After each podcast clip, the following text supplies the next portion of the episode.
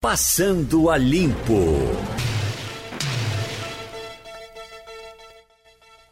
Bom, uh, Wagner, com relação à força-tarefa que está nesse período experimental em Paulista, eu. Já não é mais experimental, já é para valer agora. Eu vi alguma reclamação, uh, uh, alguém dizendo que o tratamento não estava bom com motoqueiros e com uh, pessoal que ia de carro, estava parando desnecessariamente, só, só ouvi isso.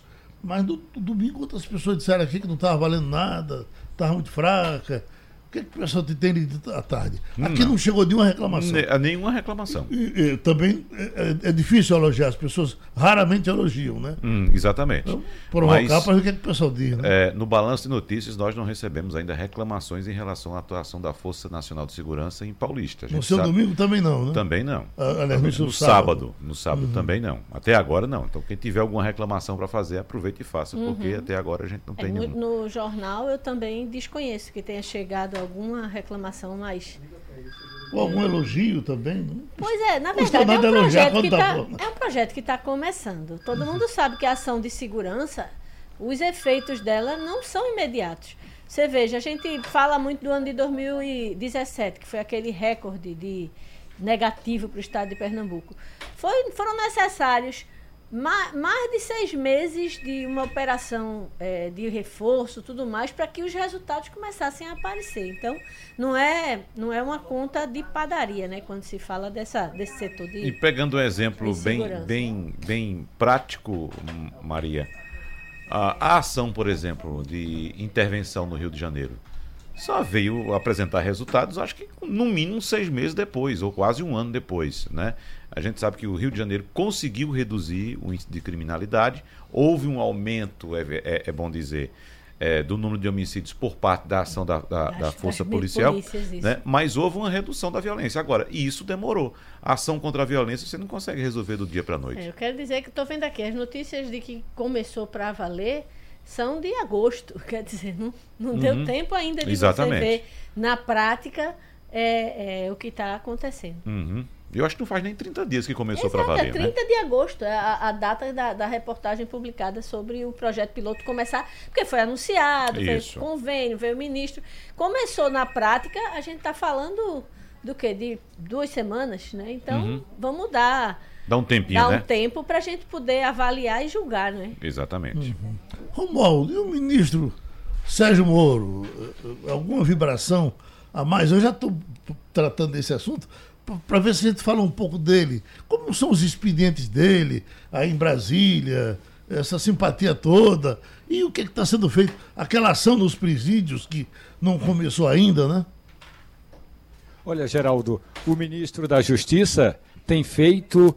É, o, eu tenho acompanhado a agenda do ministro com uma diferença. No início, vez ou outra, Sérgio Moro, ainda que para dar uma declaração, conversava com os jornalistas.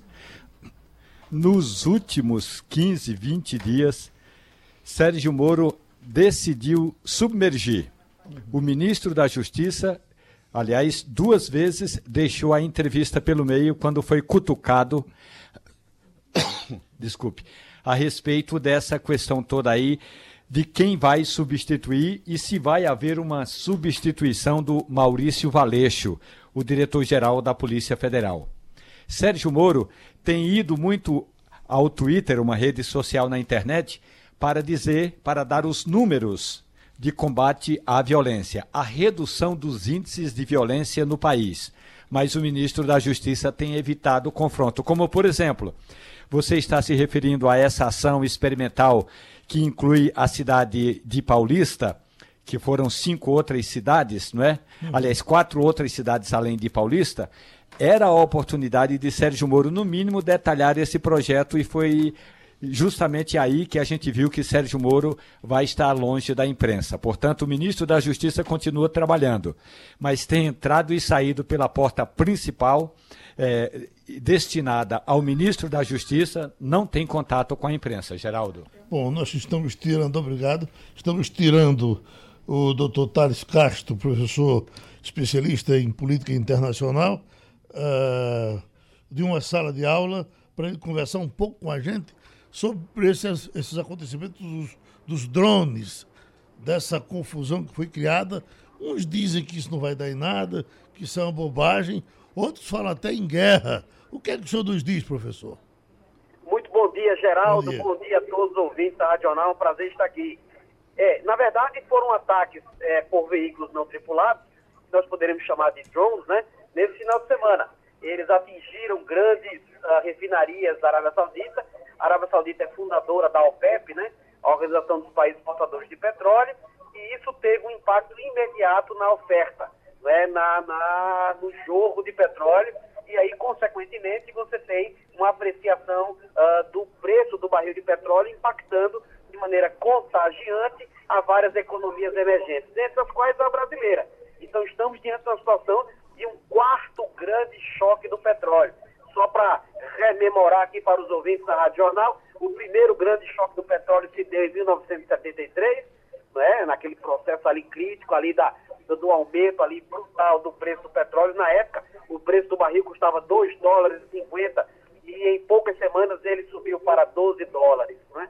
O segundo grande choque foi em 1979, em razão da Revolução Iraniana, com a queda do, do Shah Reza Pahlavi, né, que era pró-Ocidente, e após ali o Irã estabeleceu uma teocracia fundamentalista, e aí realmente fechou as portas para o Ocidente e para a exploração das petroleiras uh, ocidentais.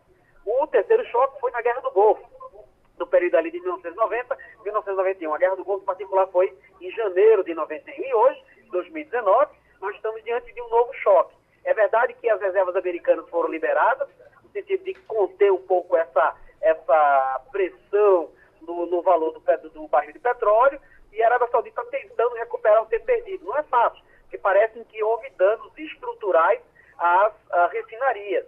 Então estamos diante de um momento, Geraldo, muito crítico, sobretudo porque você tem uma retórica agressiva né, de troca de bravatas, entre o presidente Trump, que já mencionou pelo Twitter, mais uma vez, que estava preparado para agir, né, porque ele, ele, ele, ele entende que foram atos iranianos, a gente não tem certeza, podem ter sido atos causados pelo Iêmen, que está em guerra com a Arábia Saudita há muitos anos, mas de qualquer maneira ele já ameaça. Essa tônica dele inflamada é bastante agressiva e isso não colabora de maneira nenhuma com a pacificação do contexto.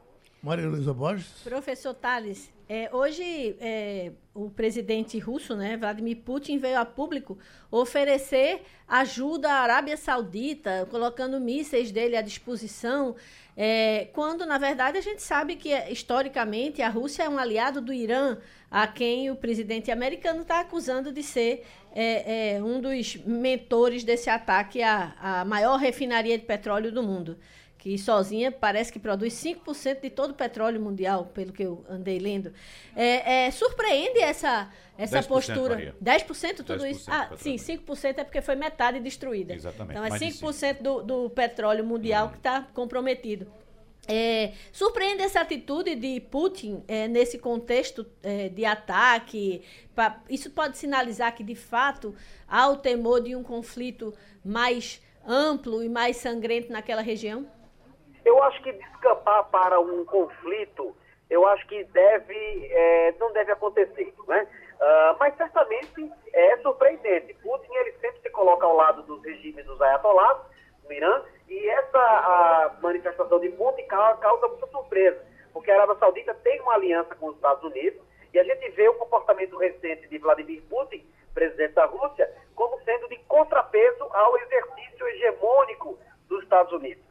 Então, ele é um anti-americanista. Então, quando ele diz que está favorável à Arábia Saudita, a gente é, precisa fazer uma leitura mais é, política. O que é que está interessadamente motivando a Putin a fazer isso? Né? Eu acredito que seja no sentido de tentar aplainar um pouco essas arestas, porque ele deve ter recebido informes de inteligência, relatórios aí de inteligência, de que a situação é muito crítica, é muito grave e precisa arrefecer e precisa naturalmente é, reduzir e desescalonar a retórica de tensões. Porque se continuar desse jeito, eu acho que tem a ter crise financeira, crise cambial, crise no fornecimento de petróleo e descampando uma coisa mais uh, perigosa.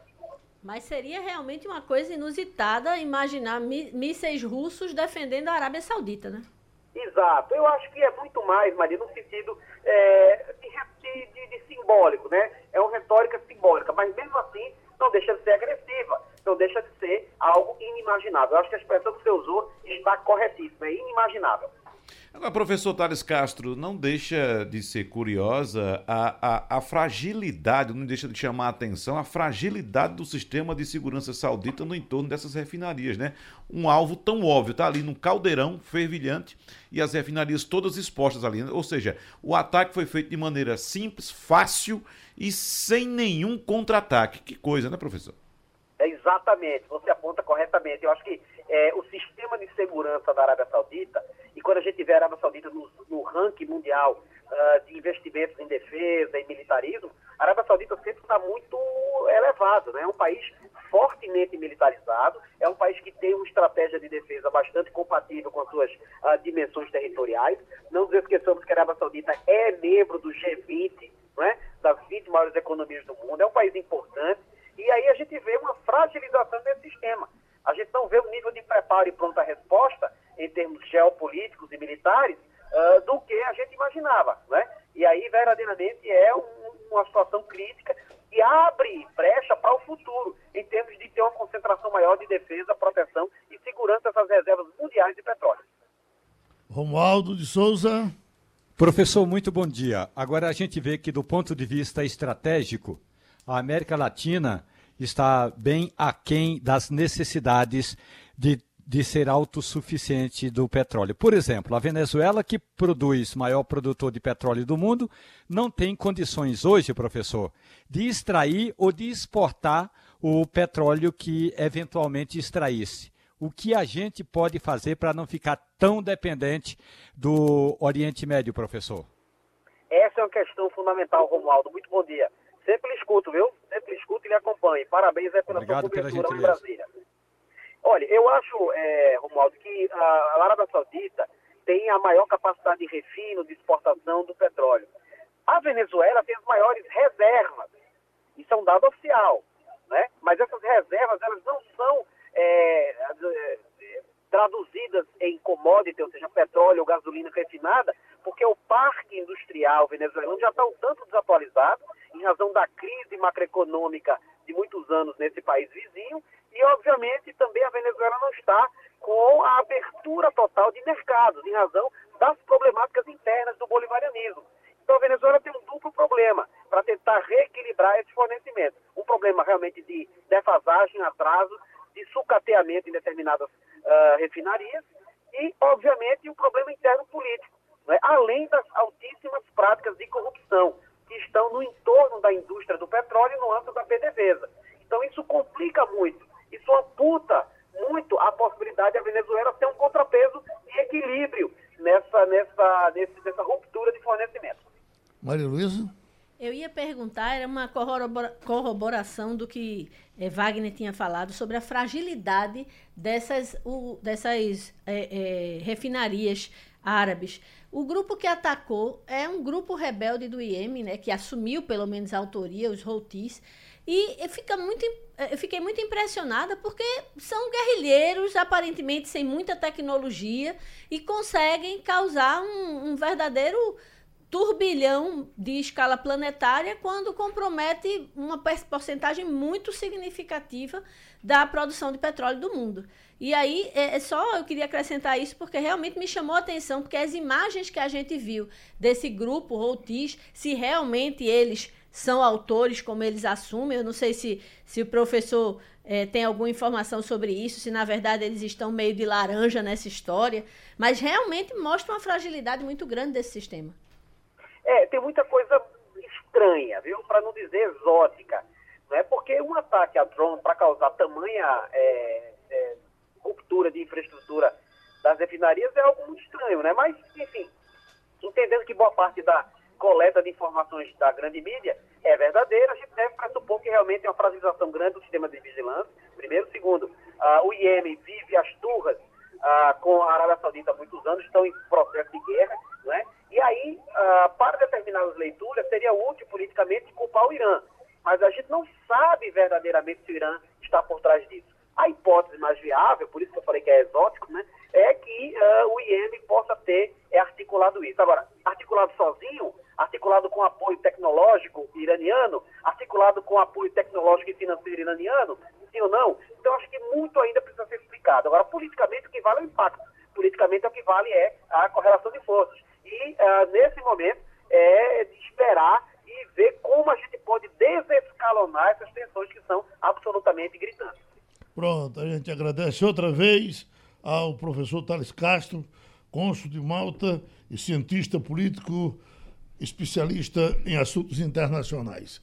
Eu deixo uh, Henrique de Apipux, está pedindo um, um, alô, porque ele está uh, indo de Campinas, São Paulo, já pelo, pelo interior do Paraná, vai para Londrina e vai acompanhando a programação da Rádio Jornal, acompanhando o Passando a Limpo e não está reclamando do aplicativo, se está baixo ou não, então ele pelo menos está com potência por lá. Então, Ruizinho, essa notícia aqui, olha, o governo avalia congelamento do salário mínimo. O Ministério da Economia estuda um mecanismo para autorizar o congelamento do salário mínimo em situações de aperto fiscal.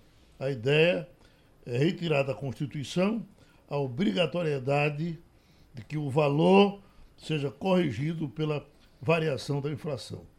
Pois Ia é. perguntar, Romualdo, tem alguma chance de uma medida desse tipo, principalmente tendo que ser PEC passar, Romualdo? Olhe, Maria Luísa, hoje mais de mil prefeitos estarão em Brasília, nos corredores do Congresso Nacional e na esplanada dos ministérios, pressionando por mais dinheiro e, consequentemente, pedindo a Deus que caia dos céus uma medida como essa. Só para que o nosso ouvinte entenda, cada vez que o salário mínimo aumenta um real, os gastos do governo, e aí é o governo todo, estados, municípios e o governo federal, é, tem de desembolsar 300 bilhões de reais. O que os prefeitos reclamam é que o Congresso Nacional cria as chamadas despesas obrigatórias, muitas delas vinculadas ao salário mínimo, e na hora de pagar a conta é o prefeito, é o governador e não o Poder Central que faz esse desembolso. A equipe econômica, de fato, estuda apresentar uma emenda numa proposta que altera a Constituição e que já está na CCJ, na Câmara dos Deputados, fazendo exatamente essa estratégia. Em vez de estar na Constituição, seria retirado da Constituição essa obrigatoriedade não é, de que o valor do mínimo seja corrigido pela inflação, e aí o governo criaria um gatilho. Aí seria para daqui a dois, três anos. O problema que aí o governo já sabe que vai enfrentar é o tamanho da reação, porque a palavra salário mínimo tem um peso muito grande, muito maior do que o próprio valor do mínimo, que no ano que entra deve ir para R$ 1.040, R$ 1.039. Portanto, tem apoio de prefeitos e governadores. Vai ter apoio da base aliada, mas dificilmente vai passar por causa da chiadeira, Geraldo, em torno desse nome chamado salário mínimo. Que aí ninguém vai chegar para o pro, uh, pro assalariado e dizer: não, este ano você vai ficar sem o reajuste, embora tenha tido inflação, porque nós estamos com as contas eh, desequilibradas. E aí o trabalhador passa um ano, porque o salário mínimo, a correção é anual, passa um ano esperando a correção com base na inflação. Aí no final do ano tem uma inflação de 2, 3, 4% e ele não vai ter no mínimo essa correção, aí vai ser uma chiadeira danada. As chances são poucas, mas a pressão eh, até aqui é maior para que o Congresso Nacional aprove essa medida. Por outro lado, o economista Bernard App, que é coautor da reforma tributária, essa proposta de emenda constitucional número 45, que tramita na Câmara, está propondo desonerar a folha de salários uh, nos extremos, ou seja, retirar impostos de quem ganha menos e de quem ganha mais. Deu para entender, Maria Luísa, essa lógica? Por favor, me explique. Pois é, ele também? sugere desonerar a folha para eliminar distorções e incentivar o trabalho formal. E as ideias dele estão ganhando força, segundo as informações que eu estou recebendo Ou seja, só quem vai pagar é a classe média, é Só a classe média. Quer dizer, pagaria mais. Ele, redu... ele propõe reduzir Reduz de quem impostos. é mais rico e de quem é de mais quem é mais pobre. pobre. dos dois, e deixar uma fatia no meio para fazer uma espécie de financiamento da Previdência. Agora, evidentemente, o Brasil vai entrar em 2020 num arroxo fiscal enorme. É. Tá todo Agora, mundo tentando buscar saída para arrumar dinheiro e ninguém aquelas aquelas coisas que são emblemáticas. Muito complicado quando você está de um lado falando em congelar salário mínimo, do outro falando em aumentar a tributação em cima das faixas intermediárias e você tem, por exemplo, o Senado votando um afrouxamento da, da, do uso do dinheiro eleitoral, de Exatamente. forma que teria o ano que vem talvez até 3 bilhões para financiar a campanha. Romualdo, qual a chance dessa, desse projeto de lei que afrouxa as regras para que os partidos usem o dinheiro do fundo partidário? Qual a chance dele é, é, passar do Senado e seguir para sanção? A gente tem uma uma proliferação de 35 legendas no Brasil. Até aqui, oficialmente, somente duas legendas se manifestaram contrárias a esse projeto. O Novo, que não tem representante é, no Senado Federal, e o Cidadania, que no Senado nem fede nem cheira, pela quantidade de parlamentares, é isso. Portanto, é bem provável que, mesmo sendo aprovado no Senado Federal, ao chegar na Câmara, vai ter maior resistência. Desculpe, vai ter mais resistência. Não maior, mais resistência. Ou seja, no Agora, Senado é fácil que passe e que já no é, ano que vem a gente tenha mais dinheiro público sendo gasto em campanhas eleitorais. A questão é que, a, é, como o, o projeto, na verdade, flexibiliza o uso de recursos do fundo para custear despesas como pagamento de advogados e pagamento de contadores. Além do que, tem uma emenda que autoriza parte dos recursos do fundo partidário para comprar imóvel. Então, essa é a questão, essa tal dessa flexibilização dessas regras é que estão essa questão está incomodando muita gente por aqui, mas é tem chances de ser aprovada sim no Senado Federal. Ô Maria Luísa, só para complementar a, a, informação da proposta de Bernardo App, a ideia é o seguinte: é não cobrar contribuição previdenciária de valores equivalentes ao salário mínimo, nem da parcela que excedeu o teto do INSS. Ou seja, então a classe média, de certa forma, também seria beneficiada, porque Uh, o teto do INSS hoje é de R$ 5.839,45. Isso neste ano 2019. Ah. E, além disso, seriam retiradas da folha de salários os penduricários, que eles chamam, né? Como, por exemplo, contribuições não previdenciárias, como as destinadas ao Sistema S e ao salário educação. Ele explica de onde é que ele vai buscar os recursos aos quais ele está renunciando? Ele diz que, ao baixar o custo de contratação para as empresas, a mudança incentivaria a formalização, ou seja, mais carteiras assinadas elevaria a arrecadação. É, Ele acha que diminuindo, desonerando, as empresas iriam contratar mais e isso poderia aumentar Aquecer a, a arrecadação. Economia. Aquecer a economia e aumentar a arrecadação. Porque quando você faz um, qualquer projeto que, que tenha dentro dele, esteja embutido algum tipo de renúncia fiscal, pela lei de responsabilidade fiscal, você tem que indicar da onde você vai tirar o dinheiro Isso. que você está abrindo mão. Uhum. Então, se você vai abrir mão de quem ganha menos de um salário, até um salário mínimo e de quem ganha mais do que o teto, óbvio que você vai ter uma perda expressiva e calculável de arrecadação, porque o, o governo sabe exatamente quantos contribuintes ganham acima do teto, ele tem, ele cruza Receita Federal e INSS são a mesma instituição hoje em dia. Então ele tem é. o, esse dado na mão, ele sabe de quanto ele está abrindo mão. Agora, essa proposta já conta com a simpatia do presidente da Câmara, viu, Rodrigo Maia. Ontem. Uh, é, o... a questão, Geraldo, Oi. já para terminar esse assunto, é, é que as propostas de reforma da, da, da, reforma tributária tem uma que está no Senado Federal e tem outra que está na Câmara. Então, ainda é preciso juntar as duas para, ao sair uma terceira, ser apadrinhada pelo governo federal. Porque a proposta do governo federal ainda não chegou ao Congresso. Tem essa do Bernard Api, que está na Câmara dos Deputados, e tem a, a do Luiz Carlos Raul, que está no Senado Federal. Nenhuma das duas é efetivamente a proposta do governo federal. Paulo Muniz, ele disse que viu ontem Michel Temer no Roda Viva e gostou. Disse que o ex-presidente Michel Temer foi entrevistado, esclareceu muito sobre a sua trajetória e a, a trajetória política do Brasil nos últimos anos. Eu, na verdade, não me interessei de ver Michel Temer. Mas eu tinha certeza que se existisse uma pessoa para assistir a esse programa, não, seria você, Geraldo. Não me interessei. Aí esperei um pouco mais, esperei um pouco mais e vi o autor de um livro sobre Bolsonaro, aí pelo um, um e meia da manhã, mais ou menos, ele no programa de Bial, o, o título do livro é Do Cadete ao Capitão, ah, mostrando as estripulias hum. de Bolsonaro no tempo eh, que era militar. Que era militar. Criou problemas que, que, fez gosto, rapaz.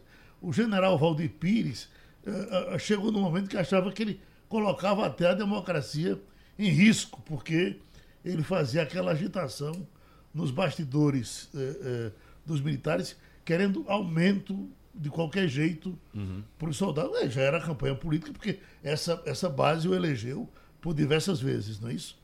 E o livro, interessante, como eles fizeram uma coisa interessante. Eles uh, uh, levaram, o autor do livro, levaram a advogada, a doutora Elizabeth, que foi advogada de Bolsonaro, quando ele foi colocado para ser julgado pelo Tribunal Superior Militar. Uhum. Ele ganhou de nove por alguma coisa. Ah, e outro detalhe. E, e, e os depoimentos dos, dos ministros na, votando naquele tempo. Uns batiam uh, uh, uh, para arrombar, outros defendiam o Bolsonaro. Foi uma coisa interessante. E esse livro vai chegar na praça aí é, Bolsonaro do cadete ao capitão. Interessante. O Luiz e teve o outro que fez livro, algumas é estripulias. Só Luiz um Macluf Carvalho. Uhum. Carvalho. E ele tem, e ele tem alguns estudos, Geraldo, uhum. é, sobre, por exemplo, a guerrilha do Araguaia, a, ali na região norte, né? como é que alguns desses grupos resistiram é, durante tanto tempo, a maioria praticamente desarmada. É um pesquisador.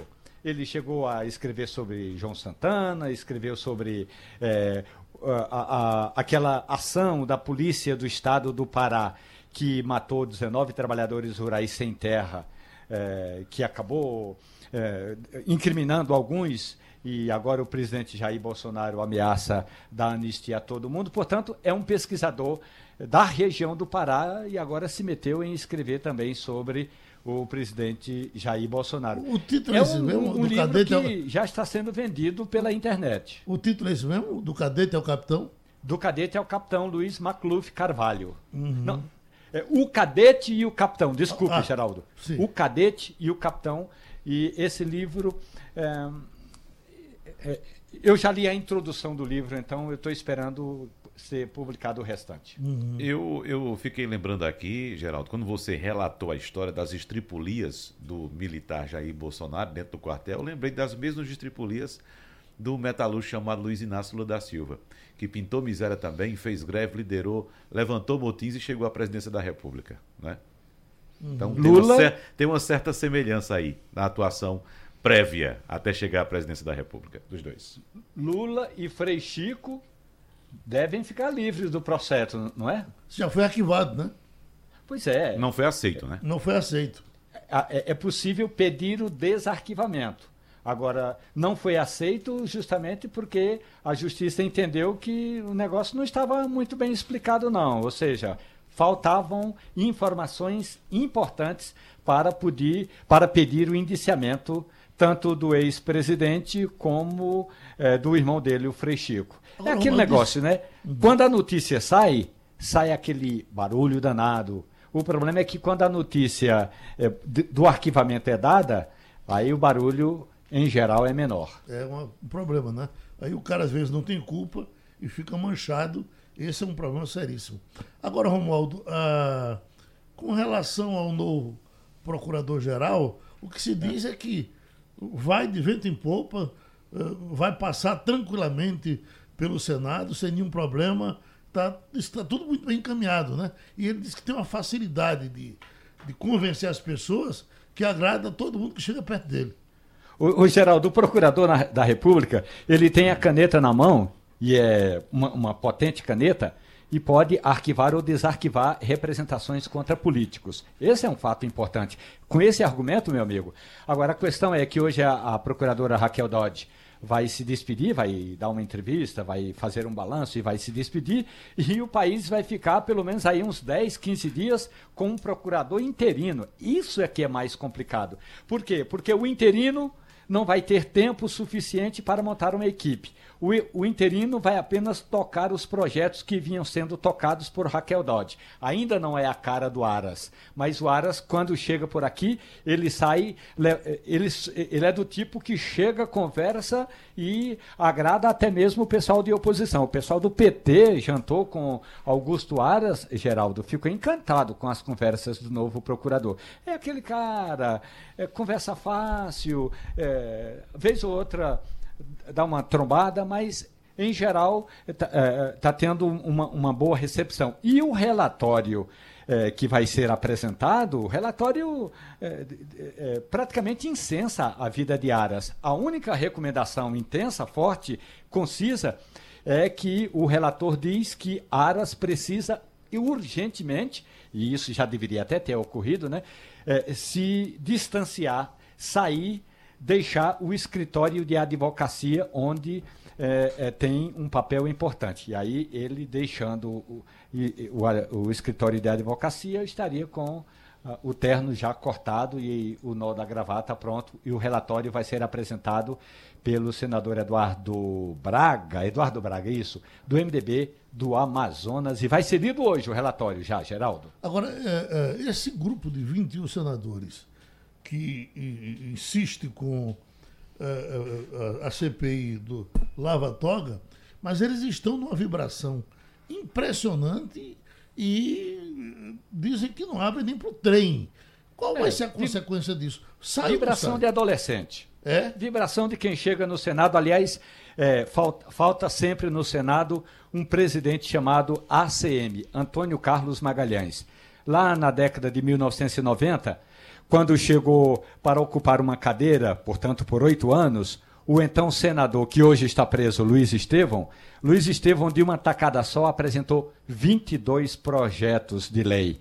E aí a ACM chamou o novato e disse o seguinte: olha, você tem possivelmente pela frente oito anos de mandato. Não gaste todos os cartuchos no primeiro, não. Vou devolver todos os seus projetos. Embora todos eles sejam muito importantes, você não vai apresentar 22 projetos de uma vez só. É aquela história, não é, Geraldo? Os, os senadores que estão pedindo a CPI da Lava Toga conseguiram pelo menos um grande feito dividir, rachar ao meio a base aliada do governo do presidente Jair Bolsonaro, porque de um lado está o líder do governo, que é contra a CPI da Lava Toga, o senador Fernando Bezerra Coelho de Pernambuco, e do outro está o líder do partido do presidente Jair Bolsonaro, o Major Olímpio, que é a favor da CPI da Lava Toga. Portanto, isso ainda vai dar muitos pan, muito pano para as mangas e depois daquela entrevista do ministro Gilmar Mendes dizendo que quando essa CPI chegar ao Supremo Tribunal Federal, ela vai li, literalmente ser limada, vai ter tem pouca chance de ser é, de prosperar essa proposta. Até porque o próprio presidente do Senado Federal, Davi Alcolumbre, já disse aqui na Rádio Jornal o seguinte: eu tenho um parecer da consultoria legislativa dizendo que é inconstitucional que o Senado não pode investigar ministros do Supremo Tribunal Federal e esse é o argumento para enterrar a CPI da Lavatória. Maria Luísa Borges, o governo autoriza mais 63 agrotóxicos, sendo sete novos.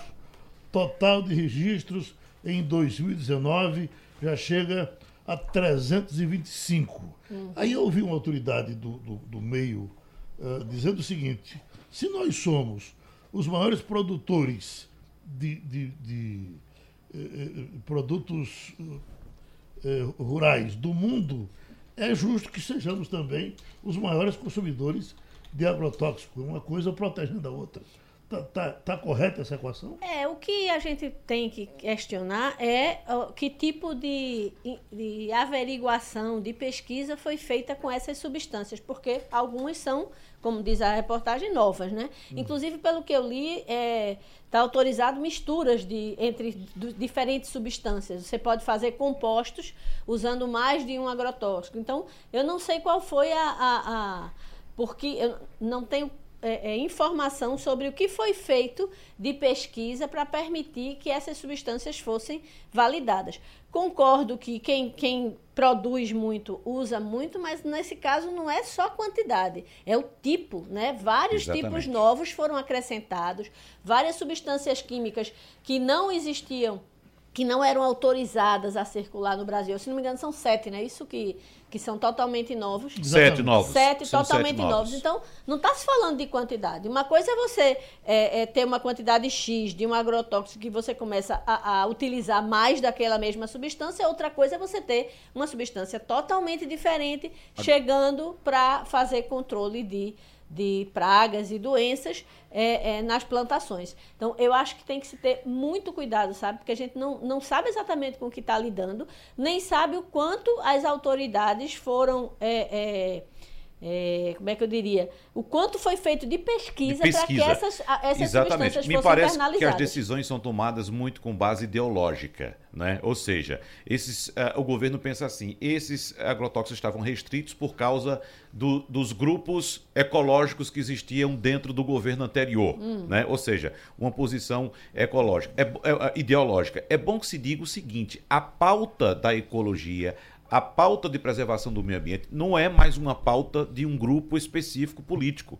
É uma pauta de sobrevivência de todas as nações. É uma pauta econômica, inclusive, porque hoje quem decide o que consome é o próprio consumidor. Então, os consumidores de outros países, quando começarem a ter desconfiança sobre os produtos que estão comprando do Brasil, por exemplo, eles vão suspender a compra. Uhum. E, e, e, os países vão dizer o quê? Não, não vamos comprar mais seus produtos, porque seus produtos vêm de uma origem e são duvidosa. os países que pagam os melhores preços, Exatamente. fazem as maiores compras. Então não é uma pauta de um grupo, de um grupo político, não é uma pauta ideológica, é uma pauta econômica e de sobrevivência. Agora dá para notar que todas as nossas lideranças dessa área do agronegócio têm consciência disso. Sabem eh, da, da, das, dos riscos que correm de praticarem algum exagero aqui alguma coisa dá errada e vir um revés. Mas veja só, eles em cima de quem produz. Essas empresas podem até não utilizar esses produtos.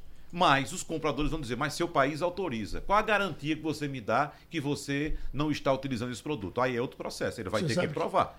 Que... Agora, o Geraldo. Só um detalhe com relação a isso. Sim, senhor. Porque nós fizemos um debate aqui sobre esse tema e vieram para cá três autoridades importantes, inclusive Roberto Pandolfi, que é produtor de frutas uh, aqui no Rio São Francisco.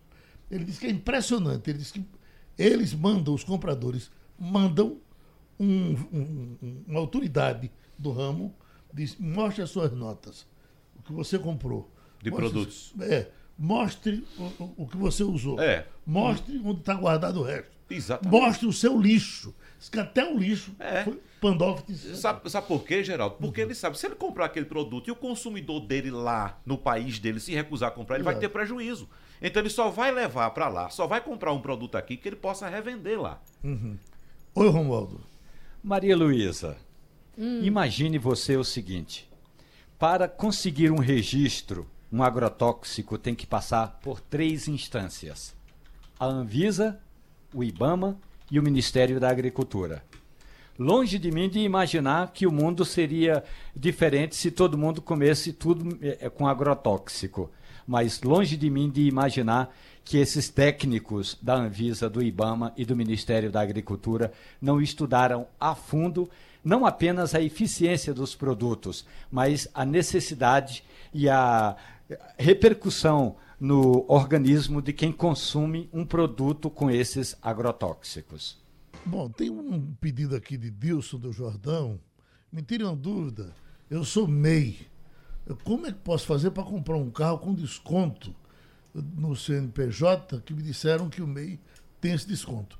Eu tenho quase certeza que não. Esse desconto. Tem. Qualquer pessoa MEI, jurídica tem. Qualquer CNPJ tem, pode, é, pode é, ter a tabela diferenciada. É, ele vai fazer uma compra direta. Ele pode ir em qualquer é. concessionária onde ele queira comprar, procure o setor de venda direta é. e ele vai ter um benefício. Agora, evidentemente que tem benefícios por categorias. Existem CNPJs, por exemplo, CNPJ de locadora de automóvel. Entendeu? Aí tem um benefício maior. Porque Extra. a tendência é de então, comprar. qualquer CNPJ. Qualquer CNPJ. Meio. Qualquer CNPJ. Ele pode ir procurar. jornalista. As, as, as montadoras ela tem programas de desconto. Tem, existe também isenção fiscal. Romualdo está querendo. Romualdo já tem um. Oi. Romualdo. E, e, e, uma empresa de jornalismo que não pode ser MEI? Não vai é, ser uma empresa é de jornalismo, compra? porque não existe o CNPJ para jornalismo, existe o CNPJ para comunicação, no caso serviço. Né? Aí você vai, se, você vai se enquadrar como agência de comunicação. Né? Uhum. Então você pode ir procurar qualquer concessionária que você consegue sim adquirir o veículo através de pessoa jurídica, é uma venda direta. Você não vai pegar aquele carro que está no showroom, que está no salão sendo apresentado, o carro vem direto de fábrica, tem um prazo, aí eles dão um prazo, dependendo da demanda, de 15 a 60 dias para entregar esse veículo, até mais mas você compra o carro com valor abaixo do preço de tabela. Romualdo, eu estava aqui no intervalo dando uma lida mais detalhada e realmente é, é a respeito da, do processo de liberação dos agrotóxicos ou defensivos agrícolas, como os agricultores preferem chamar, é, e é uma informação que me chamou a atenção é que um deles, que é o tal do fluopiran, ele foi aprovado agora exatamente por ser menos tóxico do que o equivalente que é usado anteriormente. Então, assim, é um, um, um, um componente que é produzido aqui no Brasil pela fábrica da Bayer e que é, as três agências que você citou aí, Anvisa, IBAMA e o Ministério da Agricultura, é, concluíram que ele é menos danoso do que o que é usado atualmente.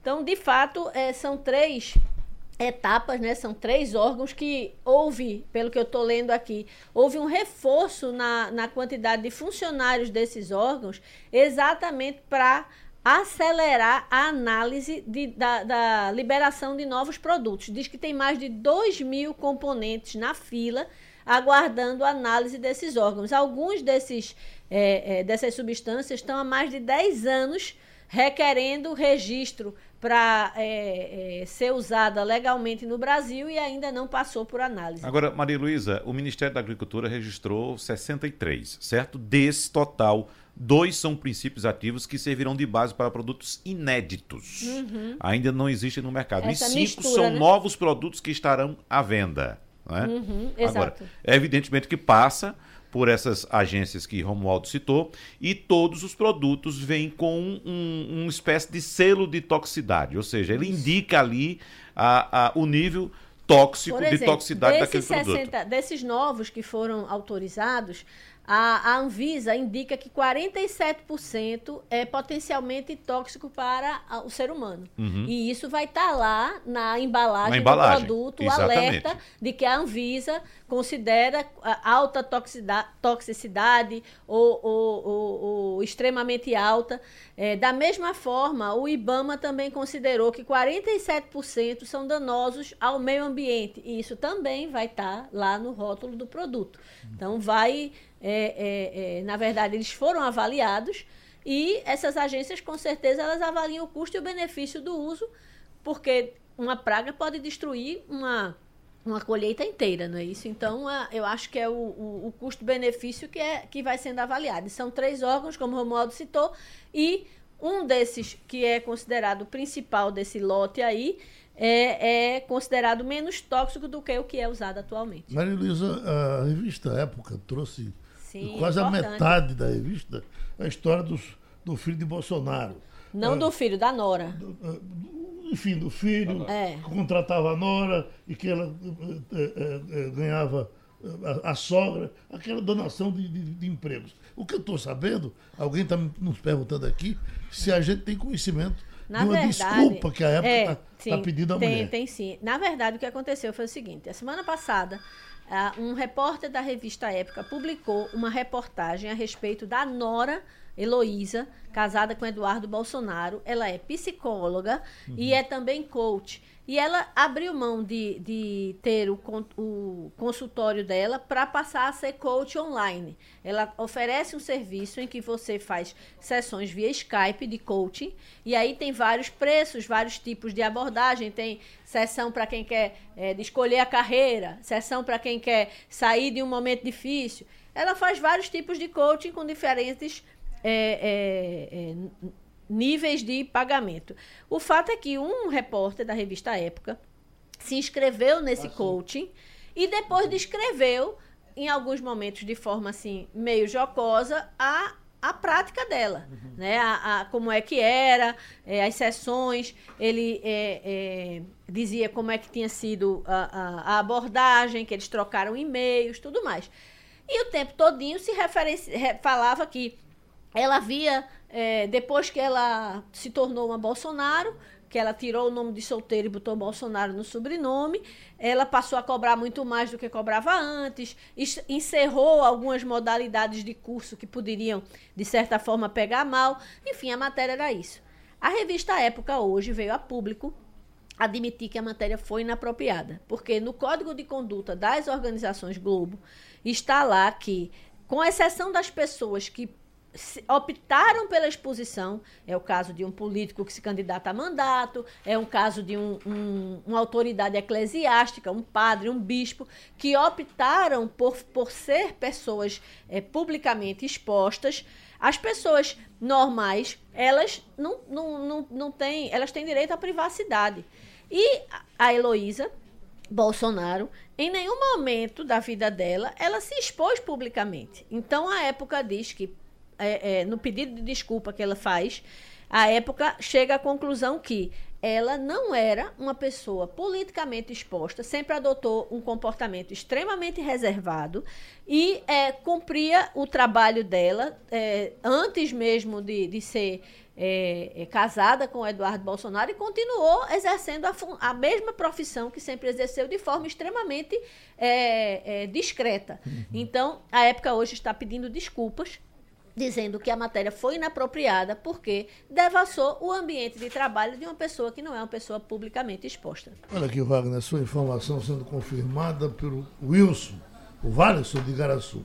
Eles, o meu MEI foi beneficiado com 10% uhum. na compra de um veículo. Depende do veículo, depende, depende é, da forma da compra. O, esse, esse percentual de desconto varia, Geraldo. Pode de 5% até 15%, 20%. O dele foi 10%, né? É. Uhum. Agora, dessa tragédia do hospital do Rio de Janeiro, eu estava vendo o depoimento de um senhor, cabelo branco e tal. É, ele disse que observou todos, todos os momentos da, da tragédia. Ele disse que, no primeiro momento, a, a, a, houve uma queda de energia.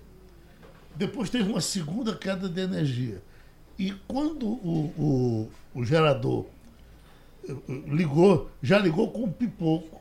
Uhum. E, e teria, Rogério, mas foi exatamente isso. E teria causado Quando há queda de energia, o sistema automaticamente a, a, aciona o gerador certo? O gerador de energia. Aí o gerador não suportou, caiu.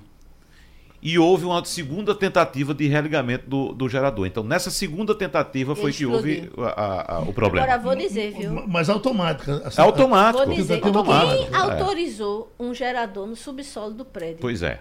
Eu queria entender, porque é, é, lembra daquela tragédia no CT do Flamengo, né? Os meninos foram queimados vivos dentro uhum. de um container. Foi Isso. o que aconteceu no setor do porque explodiu um ar-condicionado.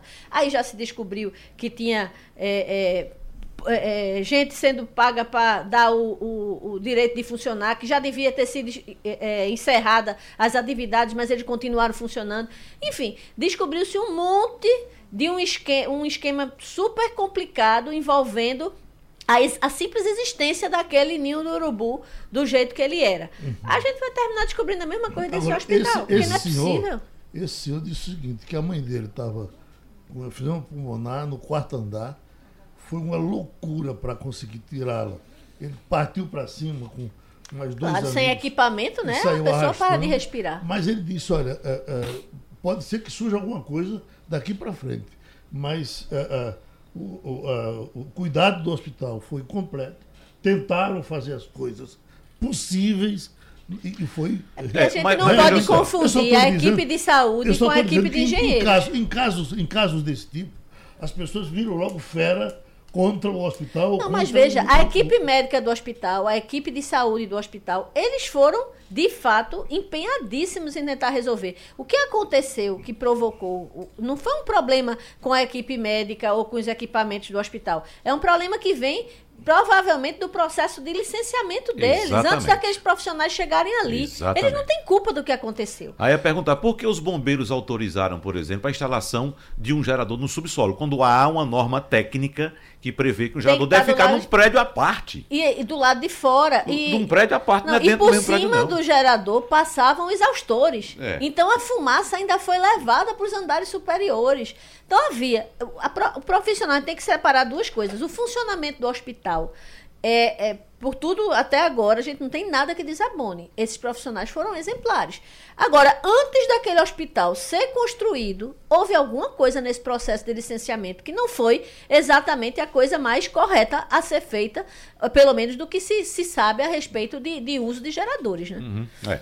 Coisas do Rio de Janeiro, sabe? Que a gente vem impressionante a quantidade de informação negativa é. dos e últimos anos a respeito do Rio de Janeiro. Que o partido de Bolsonaro brigou com o governador. É, desembarcou. É, o governador é do PSC, não é? Mas deixa eu dar só uma informaçãozinha, Geraldo, para você, você ter ideia de como é a situação do Rio de Janeiro. O Conselho de Recuperação Fiscal, aquele conselho, Maria Luísa, que incluiu o, alguns estados, inclusive o Rio de Janeiro, no uhum. processo de recuperação fiscal. Sim. O Rio de Janeiro quebrou. Aí o Conselho agora está ameaçando retirar o Rio de Janeiro desse processo. O Rio de Janeiro vai ter que pagar, se isso acontecer, uma dívida de 35 bilhões de reais.